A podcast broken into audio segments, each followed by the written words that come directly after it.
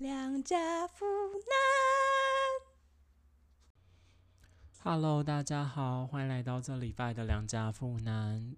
今天不是今天，这两天，今天是九月二十四，跟昨天九月二十三。从昨天开始，我觉得天气就变得超级好，超级舒服诶。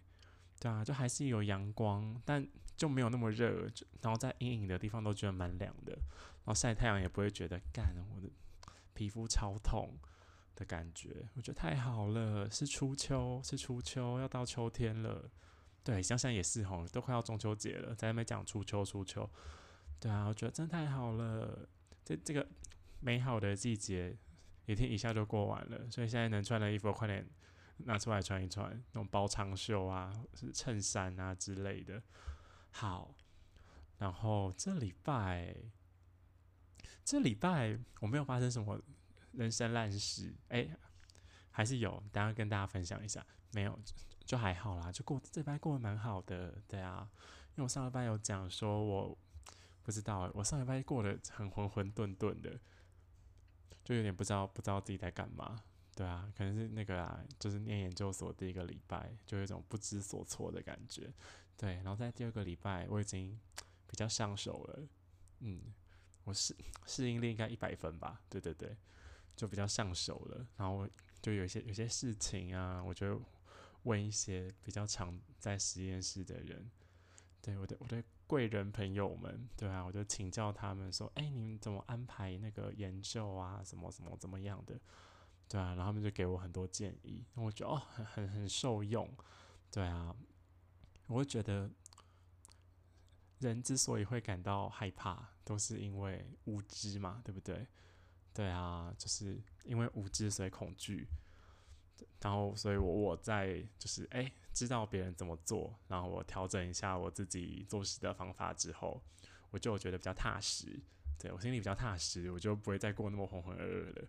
对啊，然后因为我一直有那个写那个子弹笔记嘛，子弹笔记术，对子弹笔记术的习惯，它其实嗯不是。好，大反正大家有兴趣可以自己去查啦。反正就是就是他就是觉得说，你只要每天都写好你那一天的安排应该要做什么，然后你有确实达到的话，你那天就不会那么心慌。对我会觉得很受用，因为我觉得很觉得很心慌的期间，都是我就是放下就是写子弹笔记的时间，所以然後最近又重拾了这个好习惯，对。對啊，我每天早上起来或是睡前就会写一下說，說哦，隔天要干嘛？隔天要干嘛？隔天要干嘛？做哪几件事情？对，然后你早上起来，你看到那几件事情，心里就有谱嘛？你想说哦，对我今天要做这几件事情，然后它的那个轻重缓急怎么样？先做什么比较方便？对，然后你心里排一排，然后你就去做，然后一个一个做完就把一个一个划掉，你觉得哇，我今天真的很有产值誒，真的太好了，对，然后。就會過得比较开心啦，对啦，人生就要过得开心嘛，对不对？对啊，然后我上礼拜就有抱怨一下那个我去当那个化学实验的小助教，对，然后这礼拜正式的上岗位了，对啊，然后诶，其其实还好誒，我觉得状况还 OK 啦，就是因为我们一直很害怕那个，就是开始做的时候就会发现有很雷的人，我们就会。对我，我就會很感到很害怕，又很困扰，又觉得很麻烦。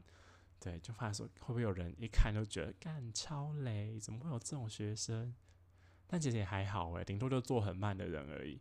对，大家做实验的那个速度真很悬殊誒。但大家明明就从从同一个时间开始的，但有人就可以，他们从几点开始做啊？大概从十点吧，有人十一点就结束了，有人就是要做到十二点二十，我就我就不懂。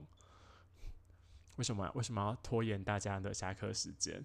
对啊，然後 最后剩下他他一两个人的时候，然后我们 有三个小助教嘛，我们就会站在他旁边，给他很大的压力，希望他快点把实验做完，然后快点把报告写完。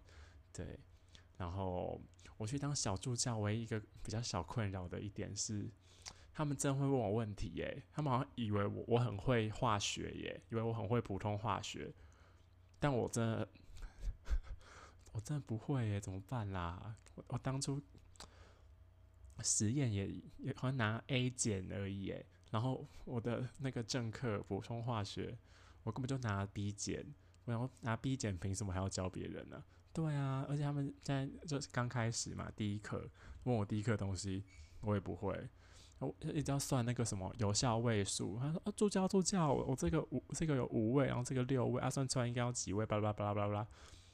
然后我我看着他的那个报告，然后他那个式子，那我就觉得我以前一定有学过，我努力想一想，但我真的完全想不到，但我又不想要害他，对我怕他跟他讲一个错的答案，然后答案哪就送报告出去的时候。然后又被骂，又被扣分，然后就会窃窃私语说：“哎，那个谁谁谁，那哪个助教超雷的，这边乱讲话。”对，然后我就承受不了这样的舆论压力，所以我就会 说：“你去问那个另外一个小助教，不然就说去问大助，去问大助，叫他直接去问大助。”嗯，对啊，没没办法，哈，我我下一次下一次上课前，我应好好好先预习一下，复习一下。对，对啊，然后我我 我就上。就是去去上课的那几个小时，我真的被问过太多次，就是 课程的问题了。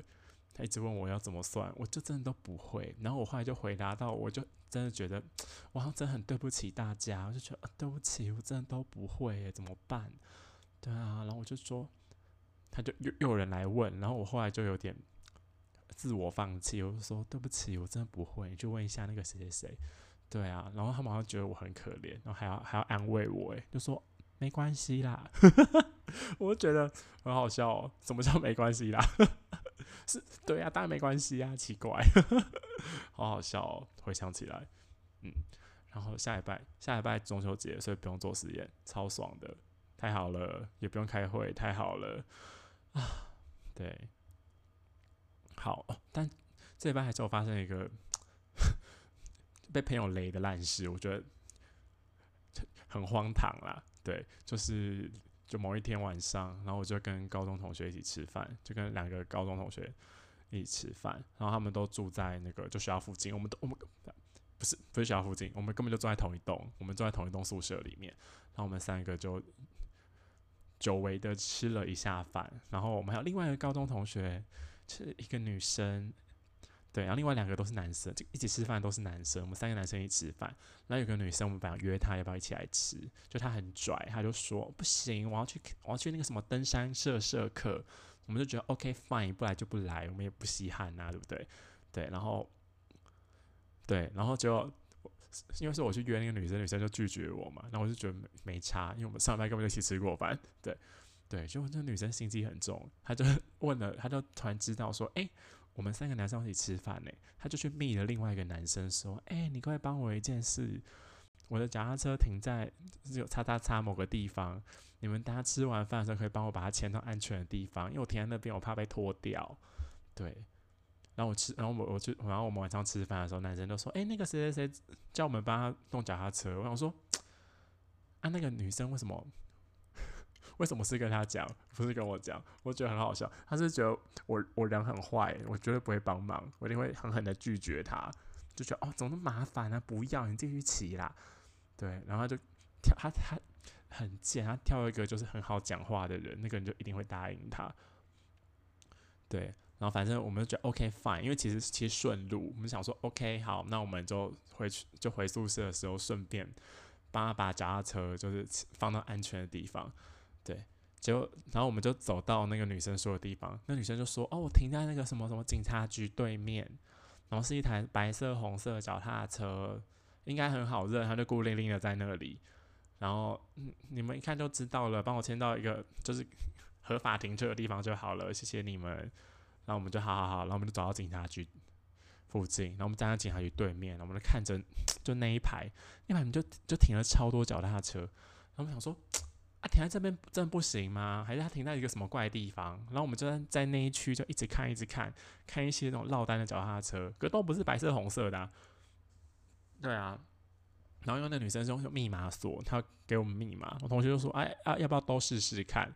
我想说不行啊，都试试看，超像要偷车子的人呢，不可以，不能都试试看。那我们这边一直看，一直看，一直看，那根本就没有一台是白色红色的车啊。我们想说。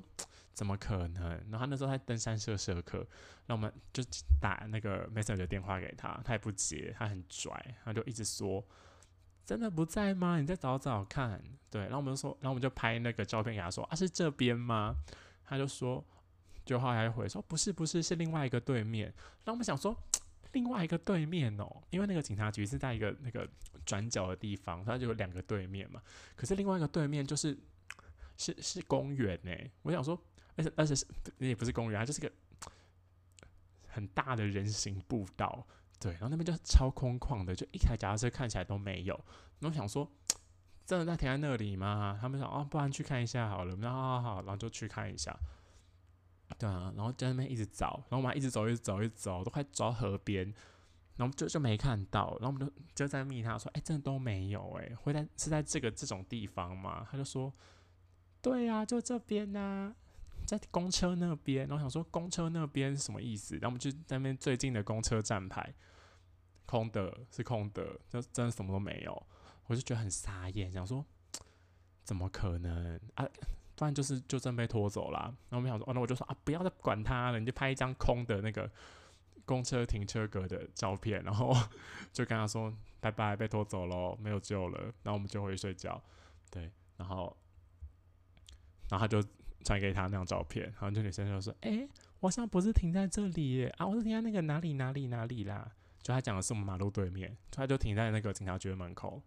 对他停在警察局门口，然后跟我们说是对面，然后让我们一直找，一直找，找了大概十几分钟，气死我了。对他后来一说，嗯，对不起啦，我讲说去死吧。嗯，大概是这样子的一个小故事。但他答应说以后要请我们喝酒，对我就想说好吧，那就那就原谅他好了。对，好，这就是 这礼拜发生的一个小趣事吗？对，这礼拜。没有什么太多有趣的事，对啊，有趣的事还有一个，但我这个想我想要讲的很很朦胧，就是我不是开始当助教嘛，然后我因为我有一些同学也当研究生嘛，他们也会当助教，对，然后我然后听他们讲那个学生的事情，我觉得哇，幸好我我是那个不用收学生信的人哎。大家是不是真的不会写 email 啊？我们就一直讨论，因为我同学就会收到一些信，他就寄来，然后他 title 也都乱写，然后他也没有署名，然后他里面里面讲话超没大没小。对我们也不是不是追求说什么要说哦学长好学姐好巴拉巴拉巴拉，不是。可是 讲那句话不是他他打字就就觉得蛮没礼貌的感觉，他就打一句命令句，诶，对啊，而且就是。蛮伸手牌的感觉，对啊，就比如老师上课会说，哦，大家要去哪个网站啊，干嘛干嘛哦，对，然后然后那个网站啊，大家大家 就突然想想起这件事情的时候，不是第一件事情是去 Google 吗？对啊，我想说，这这件事情不是 Google 就会得到的事情吗？就有必要问助教吗？他就直接寄一封信，然后里面写说，可以把那个网址放在课程网站上吗？问号，然后 就寄就就寄过来了。我看我就觉得好傻眼，怎么可能？就是有人寄信那么没礼貌，而且 对，就觉得怎么有人寄信那么没礼貌，而且没头没尾的，到底在说什么？对，而且我本来想说是不是个案，结果不是，因为我我有就是访问几个有在当就是要收信的可怜助教的朋友，就大家都会遇到这些问题，就一直狂寄信，或是没署名，或是。就没大没小的人，对，然后我们就一直在想想说，哎，因为他们是大一嘛，或者或者大二之类的，他们是两千年代的人呢，对啊，跟我们这种一九九几年的人不一样，他们是两千禧年出生的人呢，对啊，哇，我想说，哇，该不会千禧年出生的人其实没有用过 email 吧？是不是有可能？对不对？我想说，哎，我们以前写 email。我我们以前我就觉得，好像国高中也没有认真的教过我们要怎么写 email 啊，对，而且我们那时候，我就好像就小学吧，就那在用即时通之类的那种时候，可能会用一下那个 email，就后来即时通也不流行啦，对啊，我们是那个即时通的那个尾端嘛，对不对？对啊，然后后来我想说，哎，后来他们会不会就是他们都 FB，他们都 Messenger，他们不知道怎么写 email，对。所以导致他们到大学，然后大学大家都会写 email 嘛，对不对？对，因为你不可能，你不可能就传赖给教授，跟教授讲话嘛。因为因为传赖给教授跟这样跟教授讲话，一方面就是容易蛮没容易没礼貌，一方面教授会觉得很困扰，学生也很困扰。我也不想要一直收到教授的赖啊，我会吓死诶、对啊，所以我就觉得有 e 大学用 email，我觉得真的是一个很棒很棒的设计。我就对，所以 所以我今天想要教大家怎么写 email，会不会太荒唐？但我我真的我真的就很了解要怎么写 email。毕竟我也是半个中文系啊，虽然跟这个一点关系都没有，但以前大家都学过嘛，那国学常识啊，就写信要有礼貌，对，不是要叫你写那个什么军旗、台旗，没有，其实也不用，对，但是就就是就我就觉得大家要学会要怎么写 email 啊，希望那个学校各种学校都可以听到我的这段录音，然后把它剪下来。对，这段我尽量就不要讲一些脏话，把它剪下来，然后放在那个共同教学嘛，或是每堂课一开始就要播我的这段录音档来教大家怎么写 email。对，对，反正写 email，对，要想想很荒唐。对，写 email，不然我们大家一起复习一下，写 email 之前要想什么事情，就想说这件事情真的是写 email 可以完成的吗？对不对？因为写 email。写 email 这件事情，其实那个资讯传达力我觉得很烂呢，就很低啦。因为因为你用 email 传达，就是就是那个那一封里面的文字跟副档嘛，对不对？对，然后文字，然后 email 的文字里面就是很没有情绪啊，对啊，就它就只是单纯的文字，对，所以。它的资讯量我觉得很低啦，而且有很多那种解读错误的空间，所以你要记住那个 email 之前，我觉得你要先想一件事情，就是你现在想要就传达沟通的这件事情，够不够简单到可以用 email 来表达，对不对？对啊，什么叫做简单的事情？就像是告知，就是只是寄信跟你说，哎，我要请假，或是哎，我上课怎么样？对，上课怎么样？这个举例不好，因为怎么样，如果太复杂的话，不要给我用即兴的，我会气死。对，就说，哎，我我上课需要什么很精确的事情，或是我上课哪一题不会，哪一题？对，我觉得事情简单的程度，就是你传这封信，对方可以单方面完成这件事情，我觉得这就是简单的程度，或者是你要跟对方。约会面就是要，比如说跟老师约，就是哦，我们跟老师讨论什么什么的时时什么什么的时间，对。但是约讨论的时候，你不要给我寄信，就说哦，想要跟你约讨论，你要是你要开出一个时间给人家选啊，对不对？每次看到说可以再讨论，我觉得气死，想说 你以为我很闲哦？就算我很闲，我也不想跟你讨论啊，气死我了。对啊。然后第二个就是事，第一个就事情要够简单嘛，第二个就是。就是你要附档案，我觉得附档案的话就蛮适合就记性的，因为等下弄丢还可以再下载一次。对啊。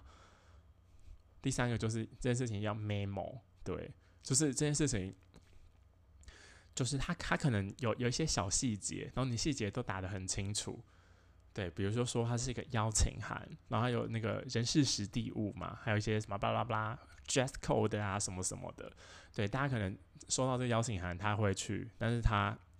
可能前一天要想一下，说说，哎，干到底在哪里啊？不记得，我讲脏话了，没关系啊。对，在哪里我不记得嘞。的时候还可以点开来看。对，我觉得这就是也很适合写信的时候。其他时候就太复杂的事情都不准给我写信。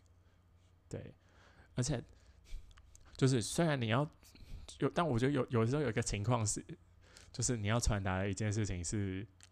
蛮简单一件事情，但是你前面会想要写一些借口啊，或者一些理由啊，什么什么的。那个借口、理由跟一些什么奉承的话，拜托大家写一句一句以内，好不好？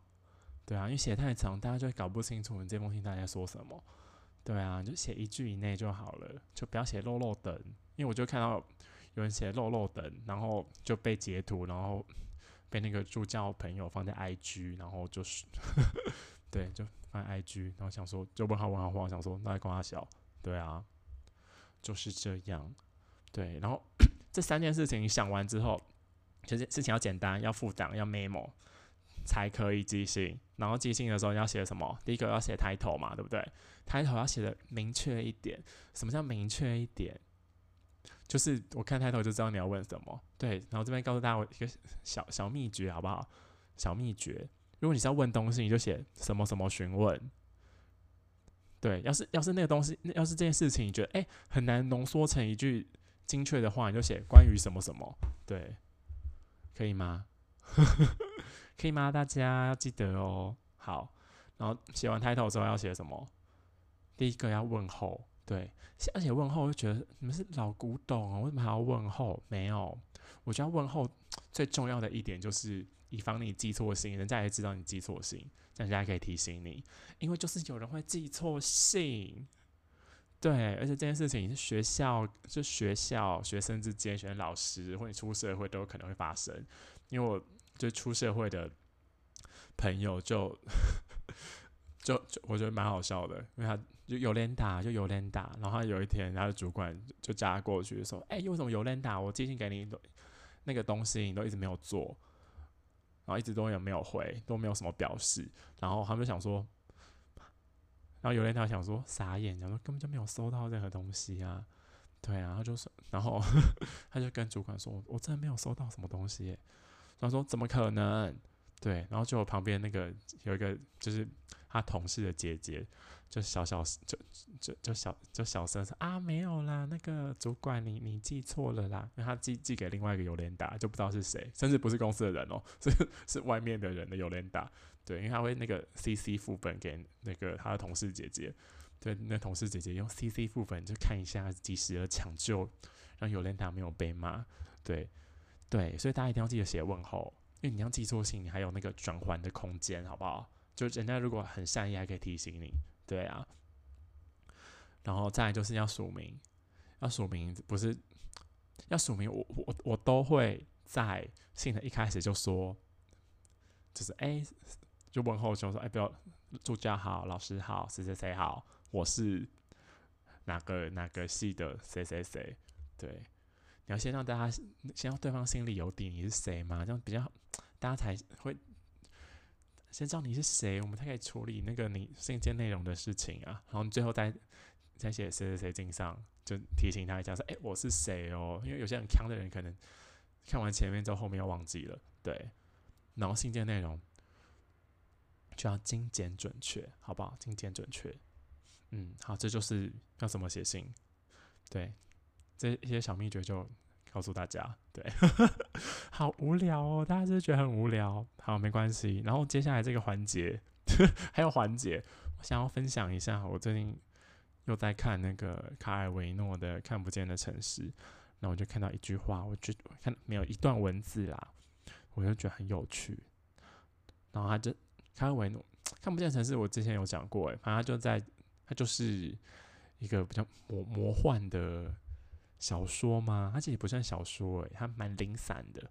它就是在借他借用马可波罗跟忽必烈这两个角色，然后马可波罗不是马可波罗东游记是吗？没关系，反正马可波罗的话，就他就想说马可波罗到了中国嘛，然后忽必烈就见到他，就就问他一些关于他旅行的事情啊，对，然后马可波罗就一直，然后他这个。这个算是就刚刚我讲的这些，就马可波罗跟忽必烈算是这个故事的这本书的主线，但这个主线不是这本书的重点，重点是马可波罗讲的那描述的他旅行的那些地方、那些城市，对对，但那些城市也不是就真正的城市，它不是个游记哦，它比较像是一个虚幻的哲学的沉思吧，我觉得对。然后这一段是。他说：“如果您请詹诺比亚的居民描述他对快乐生活的观感，他所想象的总是一个类似詹诺比亚的城市，有庄稼，有悬吊的阶梯。那或许是一个相当不一样的詹诺比亚，旗帜和彩带随风飘扬，但总是由最初的模型元素组构而成。说了这些，试图要决定詹诺比亚应该划入快乐还是不快乐的城市之列。”是毫无意义的。将城市区分为这两种没什么意思，反而要分为另外两种：一种是经历许多岁月，他们的变化还是持续赋予欲望形式的城市；而在另一种城市里，不是欲望抹消了城市，就是欲望被城市抹消了。对我看到这句话，我就觉得很有启发，哎，对不对？对啊，因为我就觉得，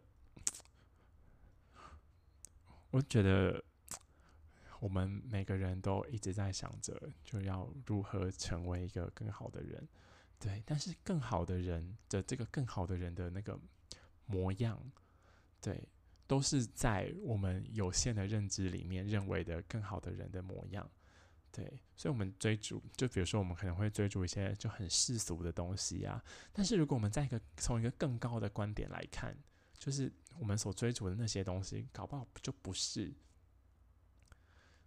最好的。但是，最好的是什么？其实我们也不知道。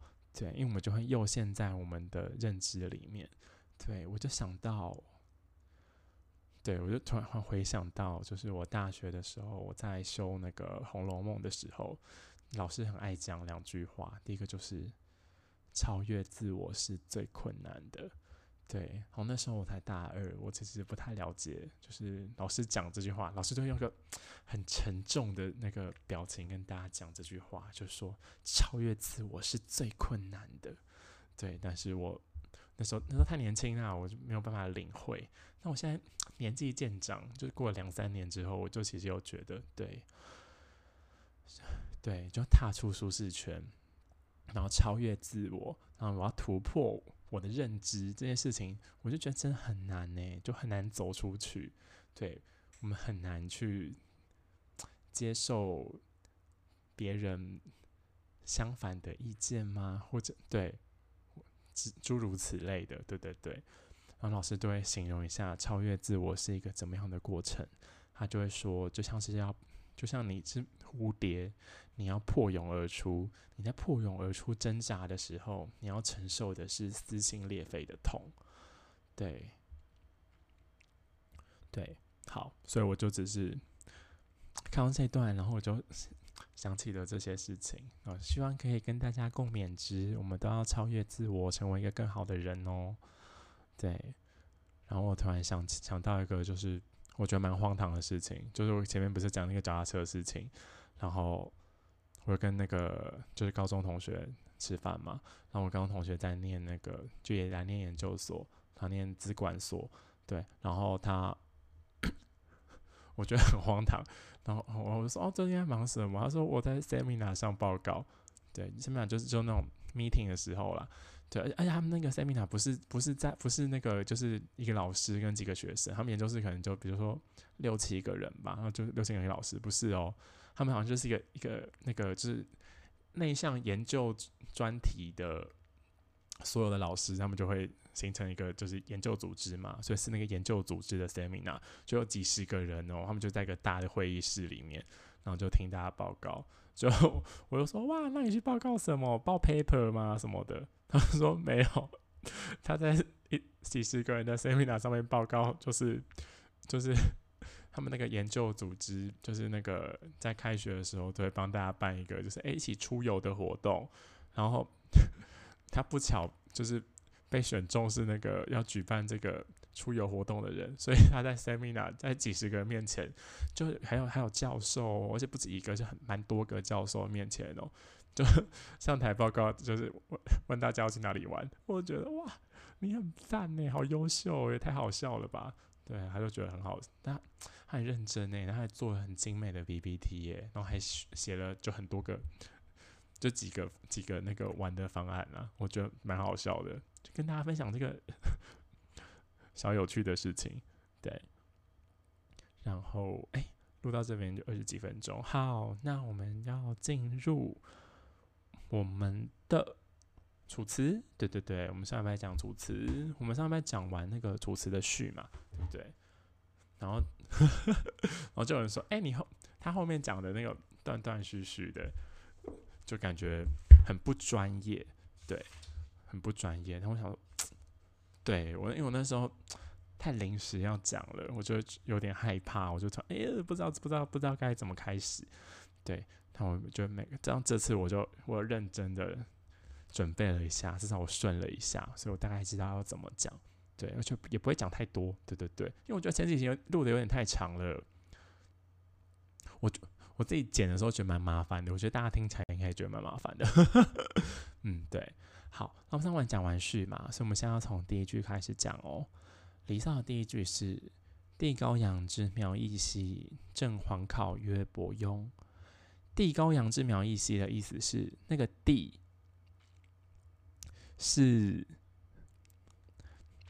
就是大家知道，就是中国他们说是炎黄子孙嘛，所以大家是那个皇帝的子孙啊。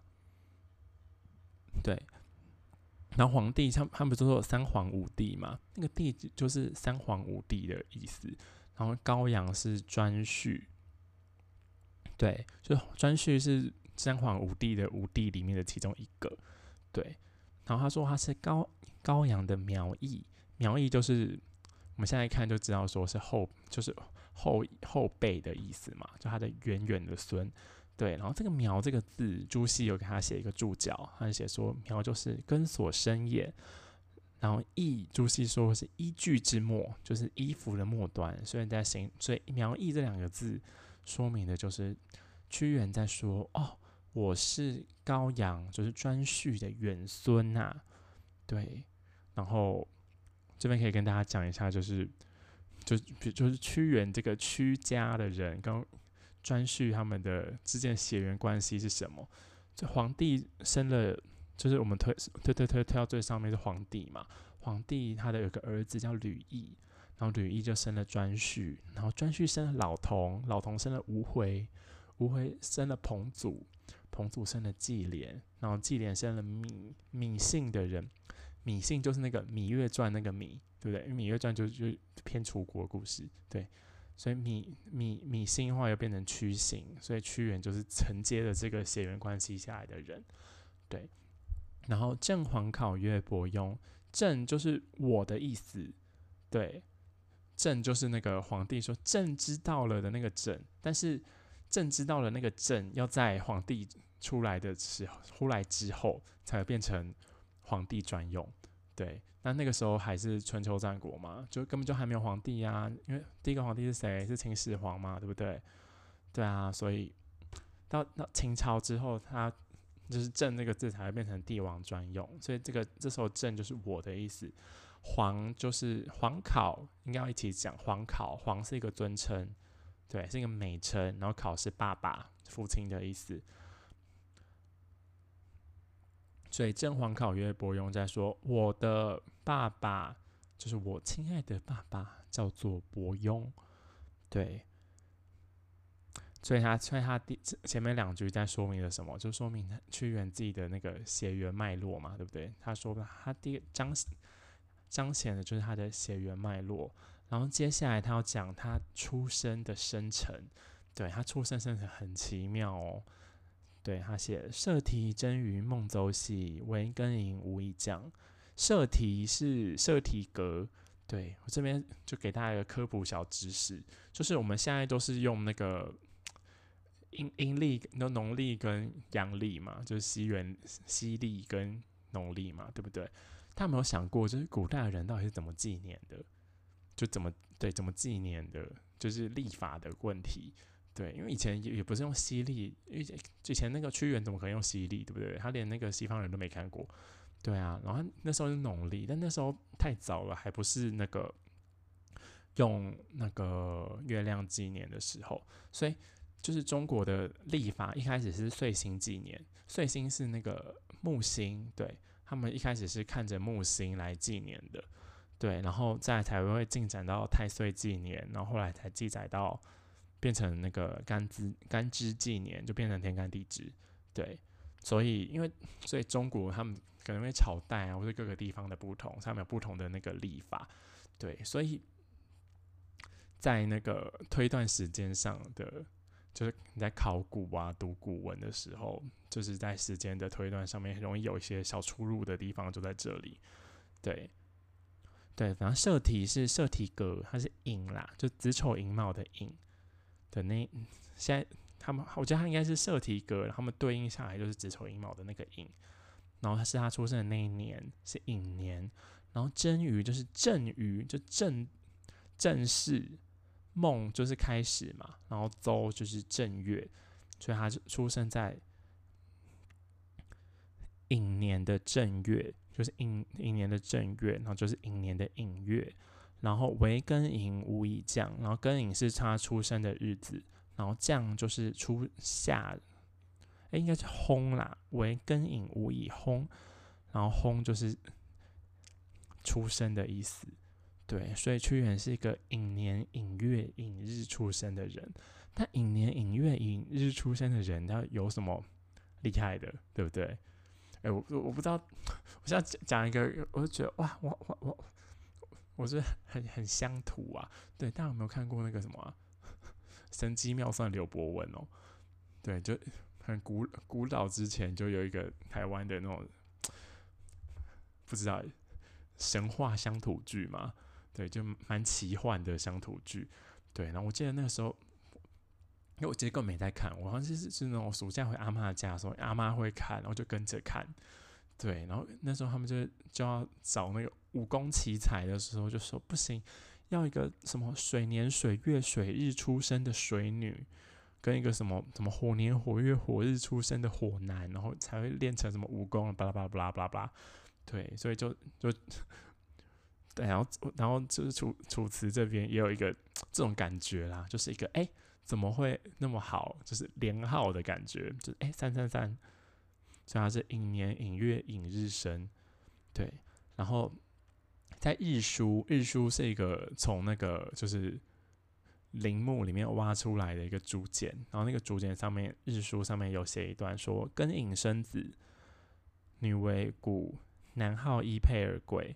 然后古就是乌的意思，所以屈原是在庚寅生的，他是寅年寅月寅日生的人，所以他很适合当男巫，对，很适合当巫师，对，所以他就是他出生的他他的生辰就是为了要让他巫师当他让他当巫师，所以出生的，应该这样讲，对，所以前面他讲的就是在讲说他的血缘跟他的出生。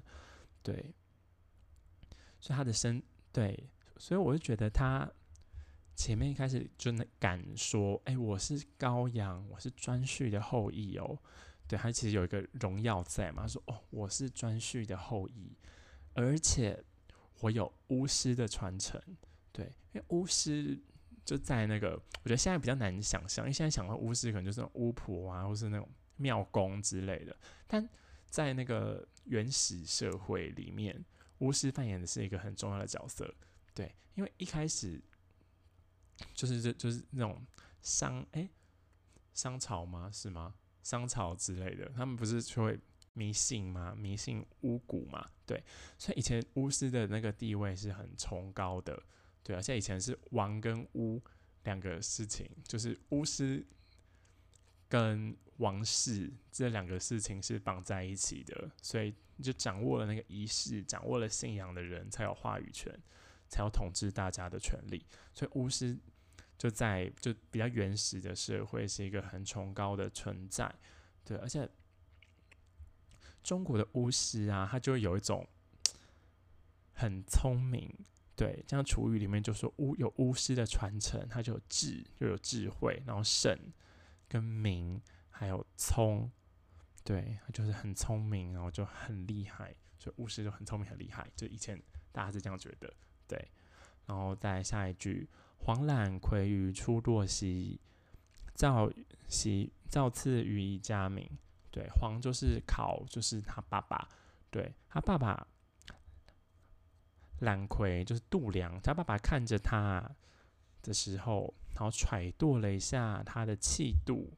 他的生辰，对那个“度”那个字，有人翻成气，有人解释成气度，有人解释成生辰。然后“造次”“造”就是开始嘛，然后“次”就是给，所以他就说：“哎，他爸爸看着他，然后然后想了一下他这个人看起来的气度，想了一下他的生辰八字，然后就给他一个很好的名字，他叫做什么呢？名于曰正则熙，字于曰灵均。对，他就说他爸爸把他叫做正则，然后名因为名字嘛，名跟字是分开的，大家这种国学常识应该还知道吧？他的名叫做正则，他的字叫做灵均。对，然后正则是什么意思呢？正则正就有个平的意思，然后则就有个法的意思。对，所以他就是一个会是一个很刚正、很正直的一个人。然后他的字灵均呢，灵就有一个神圣的感觉，然后均就是一个调和的感觉。对，所以他的名跟字，我觉得其实有有一个小小的、小小的矛盾的感觉嘛。我就觉得也可也可能是因为这个小小的矛盾，然后就铸铸成了他这个悲剧的人生故事嘛。对，有可能。反正前面这就我讲讲了这几句，还是用他的命名，他的命名就是他从血缘，然后讲到他的生辰，后最后讲他的命名嘛。所以他这个命名，命名其实是一个很重要的一个事情。对，你的爸妈为什么把你叫成这个名字？对，就不管是在文字学上，或是对，反正文在文字学上跟那个名字背后的语义上，都有很重要的意思啦。就是这个名字其实就是你这个人，对，不管你的名字是就算是一个蔡奇亚米亚也好，对，那个名字就是你这个人，对，所以命名啊里面其实有一个生命的写照跟一个生命的期许。然后接下来他说：“分无既有此内美兮，又从之以修能。”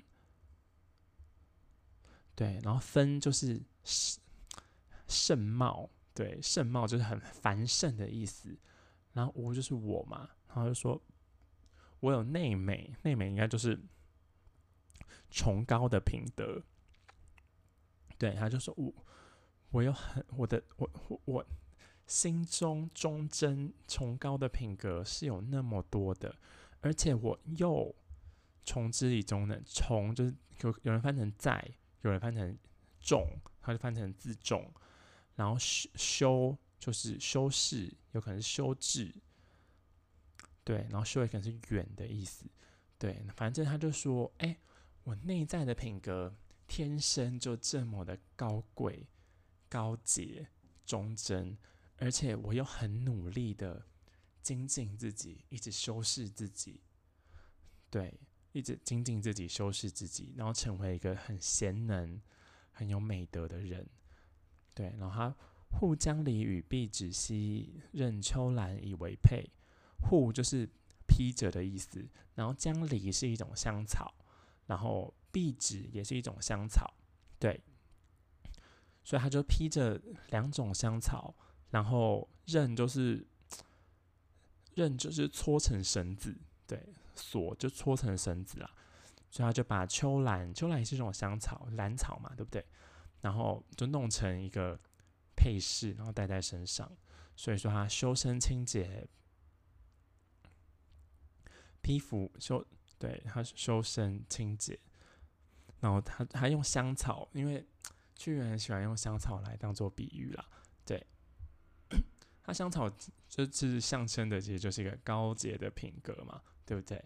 然后黄庭坚他有写一个《幽兰赋》，我觉得很适合拿来就讲说，哎，为什么香草跟崇高的品格有什么关系？对他写说：“生于深山薄丛之中，不为无人而不芳。雪霜林立而见沙，来岁不改其性也。对，他就在说香草为什么会就是香草啊？它就算生在深山里面，它也不会因为没有人欣赏它就变得不香了。对，它也不会因为就是霜雪的欺凌，然后它明年它就不长出来了，或是就变得不香了。对，他就觉得就跟一个有贤能、有内在品德的人一样，不管你在哪里，你一定都会，就是你只要够贤能、够有美德，你就会一直维持着自己的修养。对，所以他是，所以对，对，我就觉得哦，这也有一种佛学的想法，诶，大家有没有好，我下次跟大家分享好了，就是那个李商隐的那首诗。对，然后下一句是“古鱼若将不及兮，恐年岁之不吾语。”对，然后“古”就是一个形容水流的感觉，就一直去，一直去，一直流，一直流。然后他就说：“哇，我觉得有点像是那种逝者如斯夫的感觉，就是就是啊，时间过得好快。”恐年岁之不无语，就是他说啊，时间真的过得好快，我都追不上。就他想做的事情，可能会做不完，这种感觉。所以说他有多努力呢？他朝迁皮之木兰兮，细揽舟之粟芒。他说早上会去采那个皮是一座山，去采山上的木兰，然后细就是傍晚啊晚上的时候，又会去采舟沙洲上的粟芒。就是木兰跟素芒都是那种草嘛，对不对？所以他就说，哎，他早上去折木兰，然后晚上要去那个去采素芒。那这边在说，他就是感受到时间的焦虑，所以他朝夕都不倦怠，然后朝朝夕他朝朝朝夕都不倦怠，但他朝朝夕夕每天每天都会感受到日月的流逝，对。对，但是这个木兰呢，木兰跟素芒有一种我觉得很神、很神秘，我觉得很有趣的解释。他说：“哎，木兰去皮不死，素芒遇冬不枯，天性终不可变。”对，他这他就觉得说：“哦，这边也在讲的就是呼应前面那些香草，他还讲的就也是人内在崇高的品格。”然后第二个解释，我觉得还超有趣。他就说：“因为他前面在讲说啊，我怕那个。”年岁之不无语，我追不上时间。对，然后说追不上时间的时候要怎么样？要延缓老化，对不对？跟 SK two 一样，要延缓老化。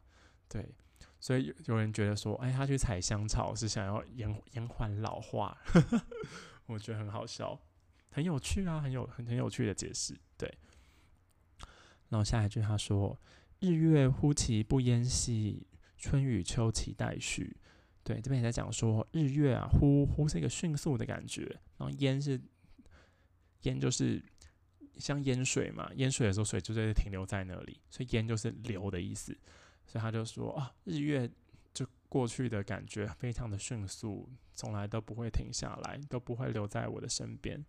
然后春与秋是春天跟秋天呐，一直更迭代谢。对，然后下一句这句很有名。那个国文考试超常考的，惟草木之零落兮，恐美人之迟暮。对，他说他就会惟就是念，就他就会想着感叹草木就是在时间的流淌里面，渐渐的就凋零衰落了。然后他也会害怕美人的迟迟暮。这个美人讲的是美好的人。对，不一定是不一定是漂亮的人啊，是美好的人。然后，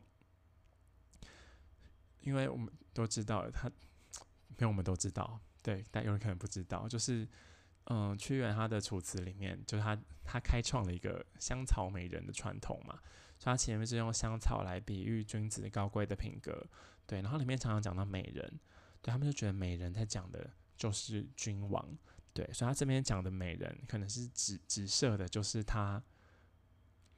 就是一开始重用他，但是又把他推得很远的怀王，对，所以他就就是就在说，就是他很恐惧时间的流逝，他对他一直把自己放在一个时间的焦虑下面，对，然后第一个，对，所以他他就觉得哦，自己的事情都做不完，然后自己都渐渐的老去，我对这个世世界没有什么太大的贡献，但他又更害怕的一件事情是，怀王也渐渐老去了。对你渐渐老去，而且怀王都没有做什么好事情，他觉得不可以，不能这样。对，好，我今天 只想要讲几句，我就只想要讲到这边。对，然后下一句他下面就会讲到他对楚国政治的想法。对，所以我们这边今天就讲了，就是哎，屈原他前面一开始他讲了他的血统，讲他的生日，然后讲了他的名字。然后就要跟他就跟世界证明，就说：“哎，我是一个，就是奇迹有据，彭贤有胎，屡中道幸，死而不渝的人，就是我会成为一个优秀的人。这些事情是早就注定好了的。对，他就觉得我出生啊，我发我我的出生时间呢，我的血统，我爸爸给我的名字，就是要让我成为一个顶天立地的人。我一定要为这个世界做一些改变。对，然后他后面再讲到说，哎，对，前面他就会有这个很大的抱负嘛。但是他又会感受到时间流逝的很快，他觉得哇，我可能没有办法做这么美好的，就做就是没有办法把事情都做的那么好，没有办法到他自己认定的标准。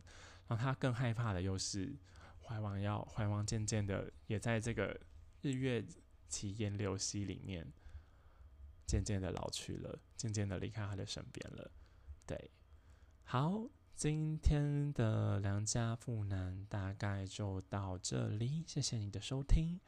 然后下礼拜或者下下礼拜，对，因为那个呃，哎，刻在心底的名字快要上映了嘛，对不对？我我以前有说过嘛，就是我跟同学去看他的特映会，对，然后因为因为我是那种我是 BL 专家，我一定要说说说一说那个同志电影嘛，对不对？对，我可能会找，我就会找那个就一起去看的同学，然后跟大家聊聊这部电影。对，好，谢谢大家，我是富南，我们下礼拜见，拜拜。